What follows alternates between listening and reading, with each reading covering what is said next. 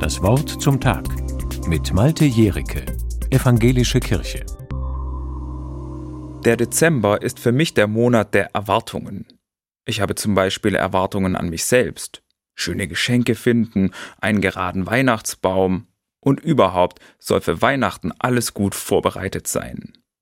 Erwartungen gibt es auch bei der Arbeit. Jahresabschlüsse müssen vor dem Fest noch erledigt werden. Projekte sollen abgeschlossen sein, so dass man gut ins neue Jahr starten kann. Grundsätzlich sind Erwartungshaltungen ja erstmal nichts Schlechtes. Von dir erwarte ich nichts mehr. Das will auch keiner hören. Dann ist man abgeschrieben, unwichtig. Von wem etwas erwartet wird, der trägt Verantwortung für andere und für sich. Dem wird etwas zugetraut.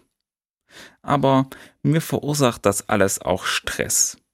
Denn manche Erwartungen von außen oder an mich selbst sind vielleicht auch ein bisschen überzogen. Ich spüre dann, es gibt kaum noch Raum für Fehler, für schlechte Tage, für Müdigkeit.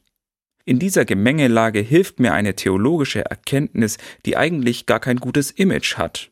Alle Menschen sind Sünder. So ein negatives Menschenbild will niemand vorgeführt bekommen.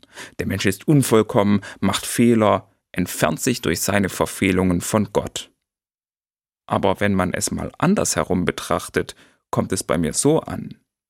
Wer Sünder, wer nicht perfekt ist, von dem kann man auch keine Perfektion verlangen.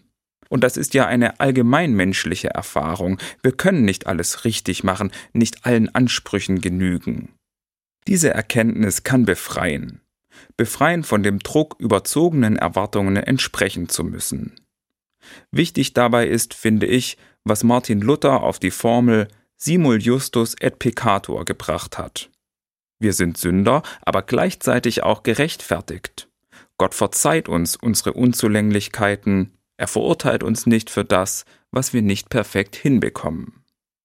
Ich finde, das befreit davon, mich an übertriebenen Erwartungen abmühen zu müssen. Ich muss mich nicht dafür fertig machen, dass manches nicht so klappt, wie andere sich das vielleicht vorstellen. In der Schule, bei der Arbeit, in der Familie. Und ich nehme mir vor, das genauso wenig von anderen zu verlangen.